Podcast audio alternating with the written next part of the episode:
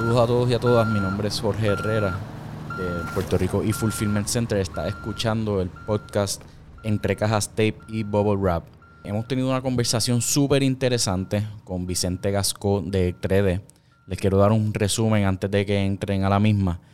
Cositas que me llevé, cositas que creo que ustedes también deben llevarse y aprender, que son importantes para el éxito de sus negocios o de cualquier cosa en, en sus vidas personales, ¿verdad? Lo primero es que creo mucho en la transparencia de, del cliente, de las conversaciones que tenemos con ellos, de lo que le ofrecemos. Vicente entra en esto, lujo de detalles en nuestra conversación eh, y está bien cool, está bien interesante ya que él vio desde el principio cómo él hacía, él tenía una forma de hacer negocio y fue evolucionando hasta lo que hoy día. Así que siempre nos, nos recomendó, Y nos recomienda el ser transparente con ese cliente, poder ofrecerle lo que nosotros somos capaces de hacer y saber nuestros límites. Lo otro es la, perseverancia. Eh, Vicente fue súper perseverante, empezando 3D en el 2015 más o menos, cuenta su historia, desde cómo empezó a hacer diseños, desde que estaba en una oficinita bien pequeña, desde que estaba en su casa, hasta lo que hoy en día, que ha sido reconocido a nivel mundial por diferentes organizaciones, ha participado en muchas eh, competencias y hasta un libro ha hecho para, para la comunidad ciega. Lo otro que son dos puntos súper importantes y creo que son los más importantes es la innovación. La innovación que trae Vicente a la mesa es cuestión de no mantenerse simplemente en el área comercial haciendo productos para, para la venta, sino que tiene un fin social. Eh, verán en la historia cómo él hace Q-tips, eh, ¿verdad? el, homogéneo de lo que es eso para, las pruebas de COVID, cómo hizo face shields eh, para el principio de la pandemia. Así que esos puntos son bien importantes para que nosotros los tengamos en mente en nuestros negocios y en nuestras vidas. Realmente Vicente es uno de esos invitados especiales, tener una conversación con él te va a llevar a, cuestionarte tú mismo si realmente tú, conoces este tanto y te das cuenta que no, que él conoce mucho más que tú y que, y que eso es bueno, porque entonces está absorbiendo toda esa sabiduría, así que eh, agradecemos a Vicente por la conversación, espero que ustedes la disfruten y que puedan aprender un poco, al igual que aprendí yo.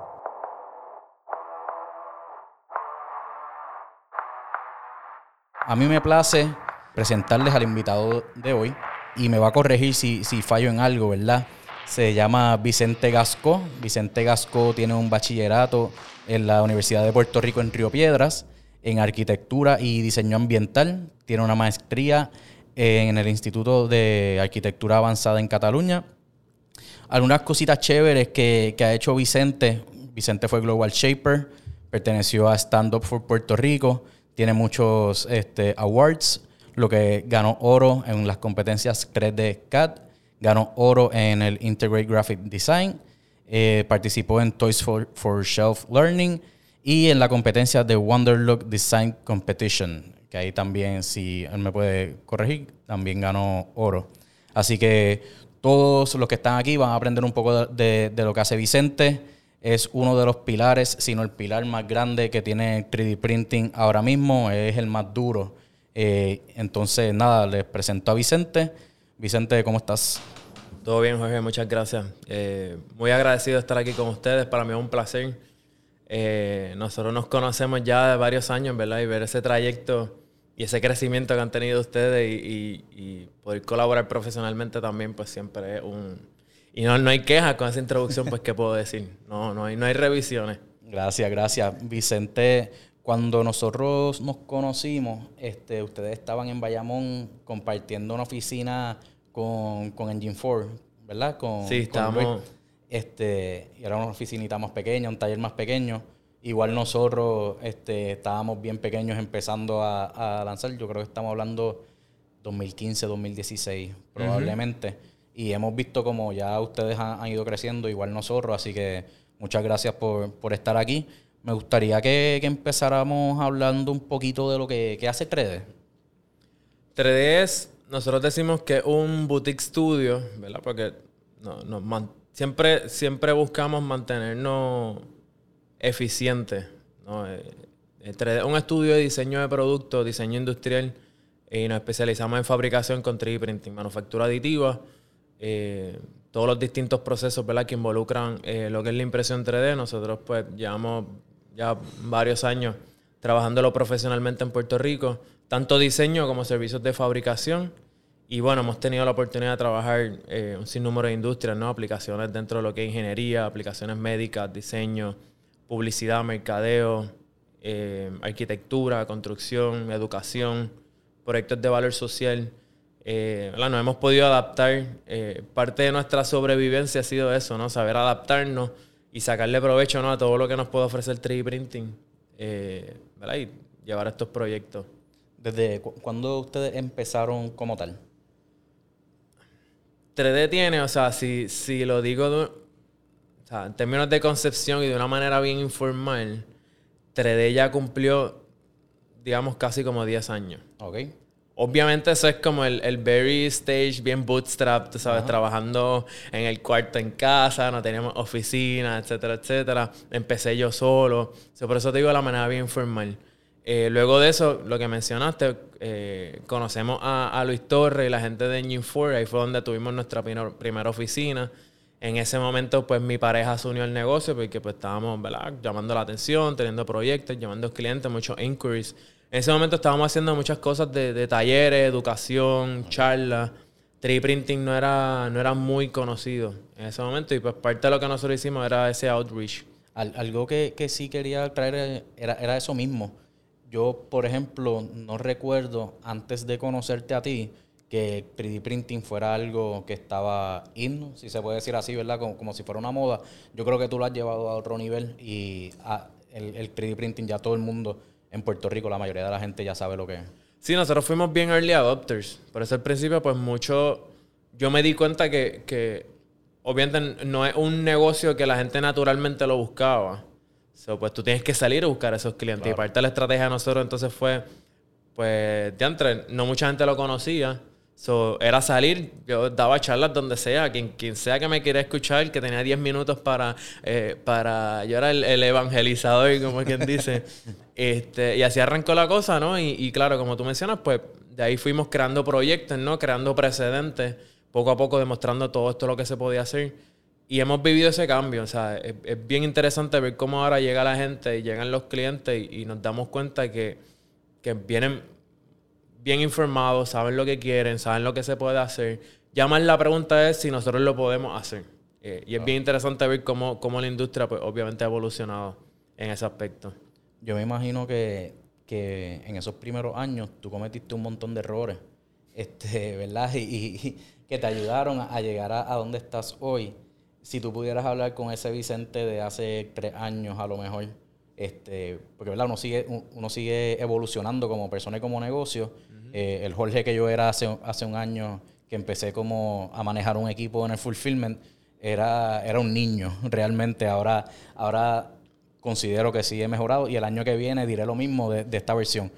¿Cómo, ¿Cómo, Vicente y 3D ha ido evolucionando y cuáles han sido algunos a lo mejor de los retos y de los errores que, han pasado que los han hecho llegar hasta donde están. Pues mira, yo creo que a primera impresión, pues también siendo el early adopter, ahora viendo dónde está impresión 3D ahora y viendo las máquinas que nosotros tenemos y tomando en consideración también que esto empezó bien on a budget. O sea, yo no tenía... Mi primera impresora 3D costó 800 dólares. O sea, yo no tenía miles de dólares para invertir. Sí, pero 800 eh, dólares para alguien que, está empezando, eso, o sea, es una super inversión. Ah, exacto. eh, so, viendo ahora dónde estamos y lo que podemos hacer, realmente la tecnología 3D printing, por lo menos en, esos costos, no estaba en lo que nosotros pretendíamos que podíamos hacer. ¿Me entiendes? So, y claro, hubieron, hubieron errores por esa línea, eh, quizás clientes que que prometimos, bueno, no pasó tanto en realidad, pero sí tú, es que siempre me viene a la mente un proyecto que tuvimos que yo creo que quizás fue demasiado grande, fuimos ambiciosos en ese sentido. Y, pero lo que nos salvó fue ser honestos. Siempre. Eh, y eso yo siempre se lo digo a la gente. Eh, era un proyecto que en ese momento para nosotros era bastante high profile, era un montón de, piezas. Eh, y obviamente cuando tú manejas a esa escala, es parte del aprendizaje, te empiezas a dar cuenta que, ok, no es lo mismo yo hacer un par de piezas, a de momento tengo este deadline con esta cantidad de piezas. Pero en realidad, we came forward, eh, le dicen, mira, eh, lo podemos hacer, pero en realidad necesito más tiempo. Y le dicen, yo quiero que quede bien. O sea, yo te puedo entregar, yo te puedo terminar, pero yo creo que lo que te puedo entregar con este deadline no va a ser la calidad que yo sé que te puedo ofrecer. O sea, si podemos trabajarlo, ¿verdad? Tú me dices cómo, cómo, cómo, cómo lo podemos trabajar para yo tener un poco más de tiempo y cumplirte como se supone, ¿verdad? Que era como habíamos acordado que iba a quedar. Y nada, y eso, eso literalmente nos salvó. El pellejo, como quien dice, porque también era un, era un cliente que nosotros estábamos conscientes que si le quedábamos mal nos íbamos a quemar en esa industria, porque era una organización bastante conocida. Sí, porque si quedas mal, entonces el cliente habla mal de ti. Claro, ¿no? Todo el mundo se conoce y entonces... Sí, no, y eran unos premios. Ok. Que todo el mundo iba a ver el premio, ¿me entiendes? Todo el que ganara iba a ver el premio, todo el mundo iba a decir como, eh, ok, ¿qué, qué pasó aquí? este, se definitivamente eso dijo, mano, let's come forward, vamos a ser honestos, vamos a hablarle, todo el mundo se entiende hablando y super cool, se dio, se dio, pudimos cumplir, podemos lograr, eh, hicimos unos cambios y, quedó bien. Qué bueno, qué bueno. Yo creo siempre que lo más importante con los clientes es ser honesto y uno saber, uno siempre va a decir que, que sí a, todo, pero ¿verdad? también saber sus límites y las capacidades que uno tiene y siempre explotar los recursos para poder complacer al cliente. Así que te, te felicito por eso. Eh, como sabes, el el tema de, este podcast, ¿verdad? Es hablar sobre también lo que es e-fulfillment, que es lo que nosotros hacemos allá en, nuestros almacenes en Guaynabo. Eh, ¿Qué tú crees que el 3D printing a corto o largo plazo, eh, con tu conocimiento y experiencia, puede hacer para ayudar a, a lo que es e-fulfillment? Para los que no sepan lo que es e-fulfillment, es simplemente el cumplimiento de las órdenes que se hacen en línea, ¿verdad? El cliente compra tu producto, XY producto, te llega al backend y es todo ese proceso que nosotros hacemos desde que recibimos esa orden hasta que la despachamos, con la idea de que el producto se vaya acercando cada vez más a nosotros los que estamos despachando para entonces despacharlo al cliente. ¿Cómo 3D Printing puede ayudar eh, en ese proceso eh, para convertir a Puerto Rico en uno de los lugares más alto, si se puede decir, o, los mejores lugares de, de e-fulfillment en el mundo, o en el Caribe empezando y luego en el mundo, claro. Pues mira, yo creo que, hay una oportunidad mucho más grande de lo que la gente piensa. Eh, hay un tema de discusión precisamente, o una de las ventajas que te da impresión 3D es el tema que es de las pocas quizás tecnologías que, claro, dependiendo de la, la máquina que tú inviertas, tú puedes fabricar desde cualquier lugar. O sea, una impresora, dependiendo de los materiales que estés utilizando, es bastante friendly. Y yo visualizo quizás un negocio online donde tú estás vendiendo productos que todavía no se han fabricado. Te llega la orden, tienes el método de manufactura y literalmente tú inviertes en la manufactura del producto cuando ya el cliente te pagó por él. Eso ya se está haciendo. Nosotros lo hemos hecho a pequeña escala, o sea, aparte de lo que nosotros hicimos para capturar esa atención en Puerto Rico fue demostrar que tú podías crear productos con 3D printing. Nosotros llegamos a tener productos en veintipico de tiendas en Puerto Rico. Claro, cuando estás en tienda, pues tienes que crear un pequeño inventario y entregarlo. Pero nosotros llegamos a tener nuestros propios online stores, nosotros llegamos a estar en Etsy. Y nosotros no teníamos inventario. Claro, tienes que dar uno, unos días quizás adicionales, eh, porque no es algo que está en una caja, lo coges y lo chipeas, tienes que ponerlo a fabricar. Pero eso, eso es completamente válido. Entonces, cuando tú tomas en consideración eh, gastos, por ejemplo, de... primero, el, bendito impuesto del inventario. Empezando por ahí, que esa es una condición que tenemos en Puerto Rico, que, está, ¿verdad? Está, le está apretando el cuello a, muchos negocios. Eh, la cuestión de la transportación, la cuestión, ¿verdad? De, de, dónde es que se están fabricando estos productos, cuánta energía se está creando en esto, ¿verdad? Para, para crearlo, para transportarlo, etcétera. Claro, yo sé que en el caso de ustedes, pues trabajan producto local, que es lo ideal, ¿no? Porque pues, simplemente se hace en Puerto Rico. ¿Qué pasa con todo eso que se hizo? Quizás si no se vende, ¿verdad? Y es que vienen los descuentos, las liquidaciones, etcétera. Eh, yo creo que cuando tú empiezas a, acumular todo eso y cómo entonces 3D printing puede ser una tecnología que te ayude con eso, eh, es bien, bien interesante. Eh, por ejemplo, yo creo que sigue un poco por esa línea del fulfillment. yo he tenido, un, hace poco atendimos a un cliente que es un diseñador de San Diego y él llegó a nosotros porque tenía un cliente en Puerto Rico. Y nos dice, ok, yo hago, él básicamente hace lo mismo que nosotros. Y nos dice, mira, tengo un cliente en Puerto Rico, yo pensé, tiene que haber alguien en Puerto Rico haciendo 3D printing. Yo lo que pensé fue, dame diseñarlo acá, te lo envío a ti, tú lo fabricas y tú lo entregas. Cool. Se hizo, funcionó. Nosotros hemos hecho lo mismo con clientes que han estado en Inglaterra, hemos hecho lo mismo con clientes que están en Dinamarca y literalmente nos ahorramos esa cuestión de fabricarlo aquí, tener que enviarlo, el, costo de enviarlo, si se perdió, si se dañó, alto y, eh, el, tiempo también. Y es mucho, riesgo que a veces no está ni, ni en tus propias manos.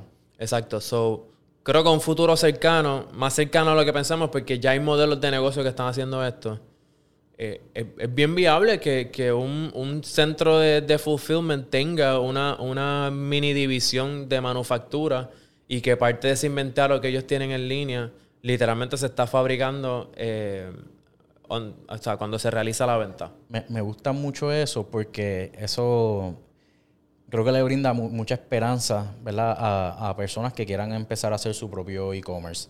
El hecho de que tú tengas en tu almacén o en tu casa donde tengas ese 3D printer y eso es, lo que nos ayuda a eso es que nunca te va a faltar un producto y vas a poder cumplir con tus órdenes al 100%, ¿verdad? Si no falla el, printer, sino que, que, se hace una orden y tú lo fabricas allí mismo, dependiendo del producto, pues se tardará sus 24 o 48 horas, no estoy seguro cuánto es.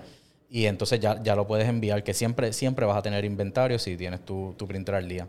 Así que eso, eso me gusta mucho. Sí, nosotros, nosotros dábamos, cuando hablábamos mucho de, daban, cuando dábamos la charla y hablábamos de las ventajas de 3D printing, se habla mucho de lo que es la democratización de la manufactura.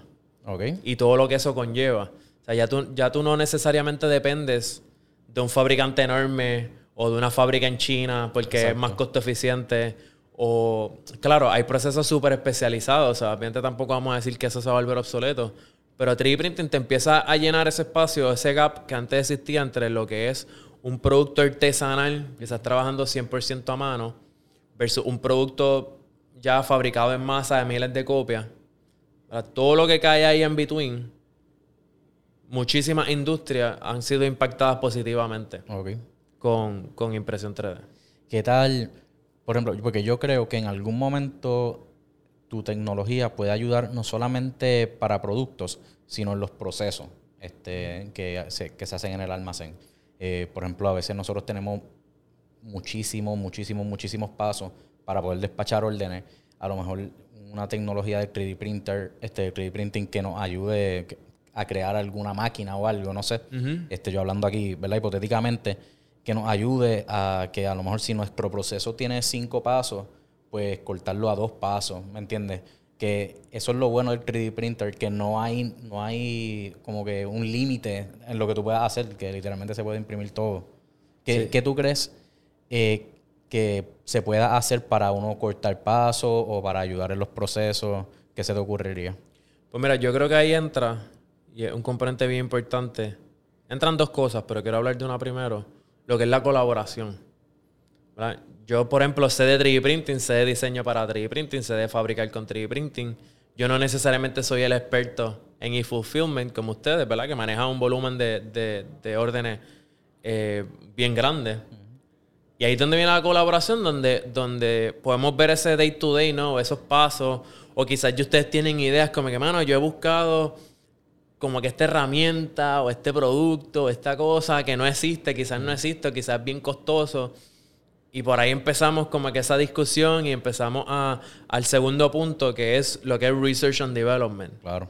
Que nosotros tratamos de fomentar, es bien importante. Yo siento que en Puerto Rico no hay todavía una cultura bien madura de lo que es Research and Development. Y tú no vas a innovar, tú no vas a crear un producto nuevo, tú no vas a inventar una solución nueva sin Research and Development. Y literalmente hay, hay muchos casos donde si hay negocios que están súper familiarizados con esto, como hay otros clientes que no entienden el valor de ese gasto. Claro. Eh, dándote varios ejemplos, eh, o sea, si lo llamamos a manufactura, por ejemplo, por darte un case study que se hizo bien famoso en la industria, eh, GE, General Electric, redujo su, su tiempo de prototyping, o sea, el tiempo que ellos les tomaba crear un producto nuevo, en promedio era un año y medio. Ok. Con 3D printing ellos redujeron eso de 3 a 6, 8 meses. O sea, mínimo menos de la mitad. Claro. A una compañía del tamaño de G, estamos hablando de millones y millones y millones largos de ahorro. Ajá. Eh, o sea, tú tener la capacidad de manufacturar localmente te da tantas ventajas. O sea, nosotros tenemos clientes que nos envían, ellos están haciendo un diseño, nos envían el archivo digital. 24, 48, 72 horas ya te tengo un prototipo, ya lo viste en persona, lo estás probando, estás haciendo quizás un case study, estás probando con tu primer cliente, ah, vamos a arreglarle este estilo u otro, vamos a mandárselo a Pisante de nuevo, a finales de semana tenemos el otro prototipo. Y ya quizás cuando llega a la versión final, ah, pues mira, quizás ya me tengo que ir para inyección por molde o... pero, mano, innovaste un montón de iteraciones de un producto en un periodo corto, en un, en un periodo de tiempo bien corto. Eh, y, eso aplica casi a todo, incluyendo el tema que, estamos haciendo. Por darte otro ejemplo también, Volkswagen, eh, la marca de, autos, crearon un, laboratorio de 3D printing también en su fábrica. Eh, y ellos hicieron básicamente este brainstorming con los mismos ensambladores de los autos. Y ellos se le empezaron a ocurrir un montón de cosas para ahorrar tiempo. Por ejemplo, hicieron un tool cosas bien sencillas, pero cuando tú lo ves en escala, tú dices, hace sentido. Por ejemplo, el carro está terminando, le estás poniendo la goma, son cinco tuercas. Son cinco tuercas por goma, son cuatro gomas, son 20 tuercas. En un carro, no sé cuántos carros estás procesando por día. El tiempo que le toma al empleado poner la goma, buscarle el huequito, eh, meter. Pues estos tipos se inventaron una prueba, como una pieza plástica, ya que estaba la medida, ¿verdad? Lo ponían en la goma, ya caía donde estaba, pa, pa, poner los cinco tornillos. Eh, eh, otra, de las cosas de lo que publicaron, porque obviamente no lo van a publicar todo, eso es parte de su propiedad intelectual. Los stickers en los carros atrás, que esto yo no me lo imaginaba, los labels de los carros, ellos los ponían ahí a mano, a ojo. Ok, wow. Yo decía, diablo, o sea, estos tipos son bien precisos. Pues ellos hicieron esta pieza que cogía como que el shape de la esquina del carro. Ok. Y una parte del baúl, so ya tú ibas, paps, encajaba esa pieza ahí, tenía el huequito donde iba el label, ponía el label. Brutal. Entonces, cuando ellos pensaron, cuando empezaron a, calcular eso en escala, dicen, ah, no, estamos ahorrando X cantidad de tiempo por carro, por X cantidad de autos. El laboratorio de 3D printing que ellos hicieron lo pagaron como en una semana. o sea, una cosa estúpida, porque ellos lo que invirtieron fueron como 100 mil dólares. Ajá. Que, tampoco para experimentar. y de momento alguien dijo, oye, vamos a preguntarle a los mismos empleados a ver qué se les ocurre. Y actually eso fue lo mejor que hicieron. Eso, este, eso, y perdona que te interrumpa, esa parte es bien importante en todas las empresas porque tú estás describiendo lo que es Lean, lo que es Kaizen, que es algo que vamos a hablar en otro de, los, de los podcasts, pero que siempre debemos buscar ese continuous improvement. Claro. ¿Verdad? De, de cómo cortar paso, de cómo hacer que el producto llegue más rápido al cliente, cómo el, cliente y el producto se, se acercan, que me está súper interesante todos esos ejemplos que, que, me has dado. Porque, por ejemplo, yo pienso que el 3D printing en nuestro almacén en algún momento, o sea, se pueden crear rampas, se pueden hacer hasta conveyor belts de, de 3D printing. Yo aquí, ¿verdad? Que, reemplazo. Que, que, no soy experto, eh, se pueden hacer mesas, me, me imagino, ¿verdad? De, de 3D printing. Obviamente son este, más grande escala, pero sí se pueden hacer varias cosas que nos ayuden a nosotros a, cortar este proceso. No a nosotros, sino a, todo el mundo que está haciendo fulfillment, que, que nos ayude a, cortar esos tiempos. Eh, te quería preguntar, ya que nosotros estamos hablando de todo lo que es procesos, logística y todo eso, ¿cuán importante son los procesos en tu área de trabajo? Ejemplo, eh, tú empezaste haciendo 3D printing hace cinco años y de la forma que tú trabajabas, yo me imagino y espero que ahora mismo no, sea la misma. Este, tú has ido mejorando, cortando pasos y si alguien viene después de ti a hacerlo, este, pues debería tener, ¿verdad? Como un SOP para poder, para poder hacerlo. Eh, háblame un poquito de cuán importante es mantenerse en esos procesos, eh, no con gringolas, ¿verdad? Sino porque cuando uno se da cuenta que no, que no funciona, pues pivotear y, y hacerlo mejor pero porque es importante seguir esos procesos, mejorarlos y nunca tú como que eres el founder de 3D, nunca es, vas a estar un 100% cómodo como estás haciendo las cosas. Porque el día que estés 100% cómodo, ahí es que la compañía yo creo que, que entonces termina porque realmente no vas a seguir innovando. Exacto, eso mismo iba a decir, ahí es donde dejas de innovar. Pues mira, si, me puedes hablar de los procesos, te, te lo agradezco. Pues 3D printing es una industria bien técnica. La estás bregando con varias cosas. Estás bregando con diseño y... Estás bregando con diseño, estás bregando con archivos digitales y finalmente estás bregando con manufactura. Eh, básicamente, para hablar un poquito en resumen de, las tres etapas de lo que conlleva fabricar algo con impresión 3D, tú obviamente primero tienes que tener el, producto tridimensional digital. Eh, esto no es un dibujo, esto no es un Photoshop, es literalmente un modelo tridimensional, ya sea SolidWorks, ya sea Fusion 360, ya sea Maya, ya sea el programa que sea. Eh, ¿Verdad? Con sus dimensiones, con todos sus detalles, etc.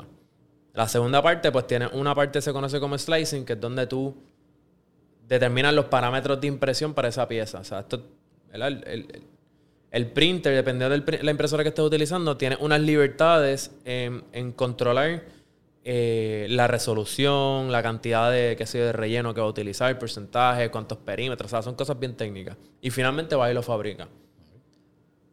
Hemos creado básicamente porque, de nuevo, tenemos una variedad de clientes en términos de necesidades. O sea, tengo personas que quizás saben diseñar, que ya está listo, entonces lo que quieren es que lo imprimamos. Yo puedo tener alguien que venga con una idea, entonces nosotros lo hacemos todo, lo diseñamos y lo fabricamos. Eh, y como todo, ¿verdad? Hay personas que quizás saben diseñar, pero no saben diseñar para 3D printing. Eh, hay veces que no sé en qué programa lo están utilizando, no sé quizás en qué unidades lo están utilizando. La industria también ha ido cambiando porque se han dado cuenta de, cosas que pudiesen ser mejores. Pero es casi como un rulebook, ¿no? De, y nos hemos dado cuenta que, y esto es lo que a nosotros nos ha hecho mucho la diferencia y te explico ya eh, al final. Eh, tenemos que tener primero esa conversación con el cliente. Y a veces que el cliente llega a nosotros y quiere que lo coticemos rápido, eso, y yo, yo entiendo.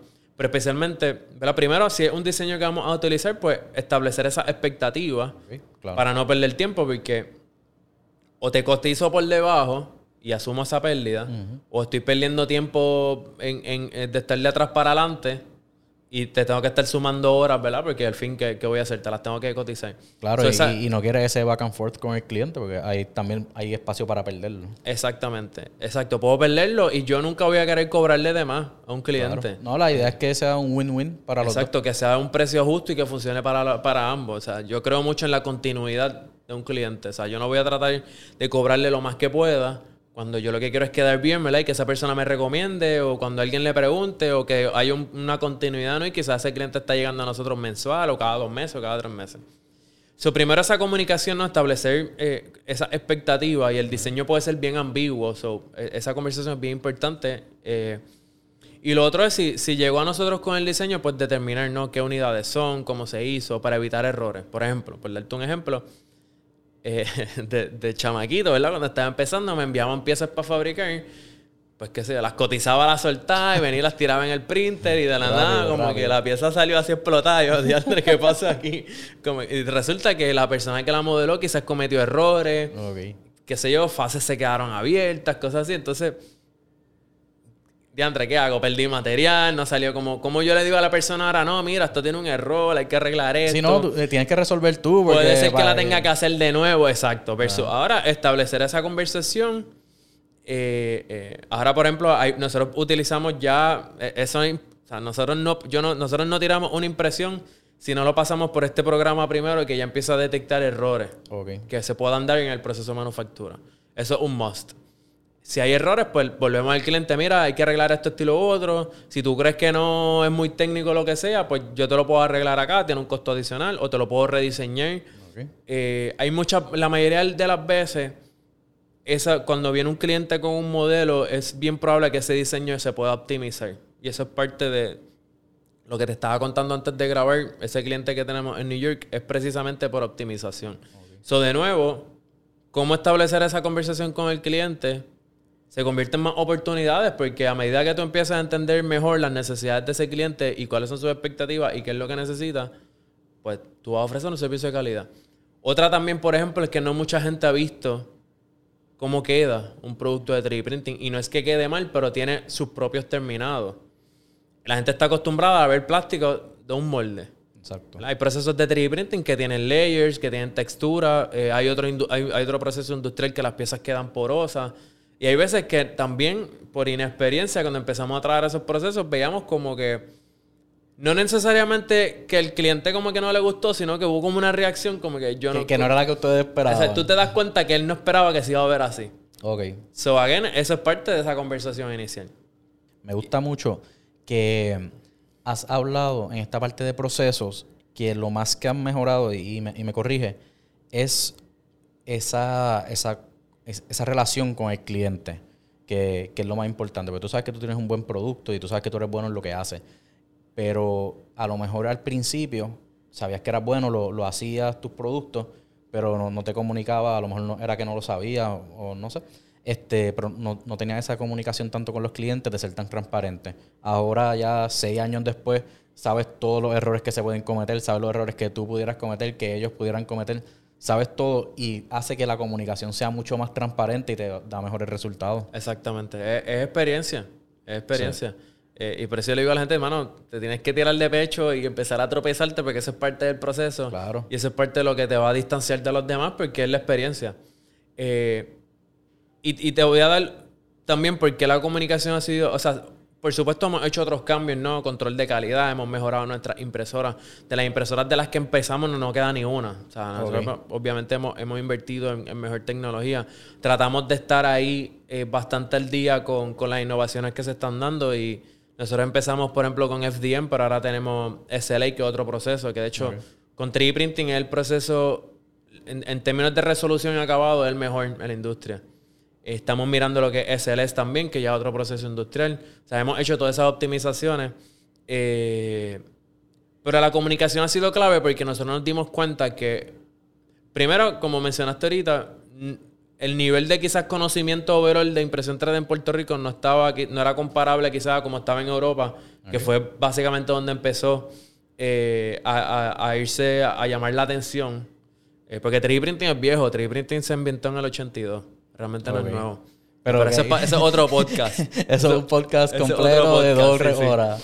Eh, pero entonces nosotros, nosotros estábamos viendo estas compañías en Estados Unidos, en Europa, y cómo era el servicio al cliente de ellos. Y nos damos cuenta que ellos estaban asumiendo un montón de cosas.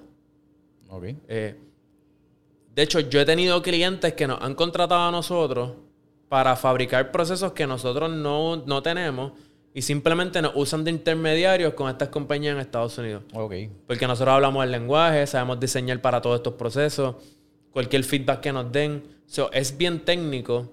Y por ejemplo, tú puedes ir a una página ahora mismo, que esto nosotros no lo hacemos, yo soy súper transparente. Tú puedes buscarte una página de un suplidor en Estados Unidos y la página tú tiras tu modelo tridimensional ahí, te lo subes y ahí mismo te cotiza y lo puedes pedir, pagas, card shipping, cool, ya lo tiré, ellos lo van a fabricar. Chilling. Pero yo sé que la gente tiene tantas preguntas. Y decir, ok, ¿qué material es? ¿Cómo va a quedar?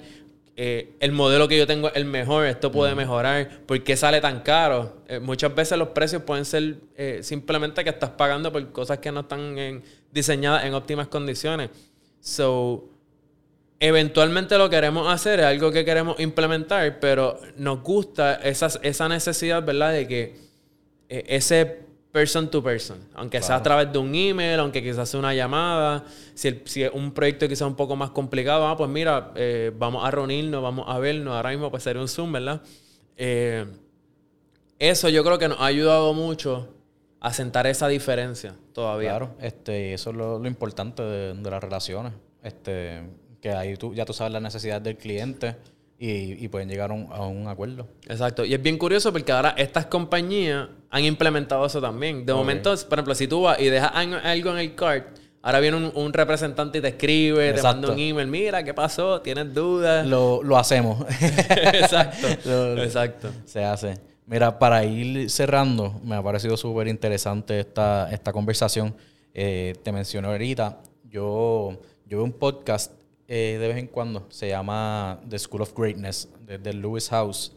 Eh, él era un atleta este, y después se, se quitó de eso por lesiones y, y se convirtió en un emprendedor.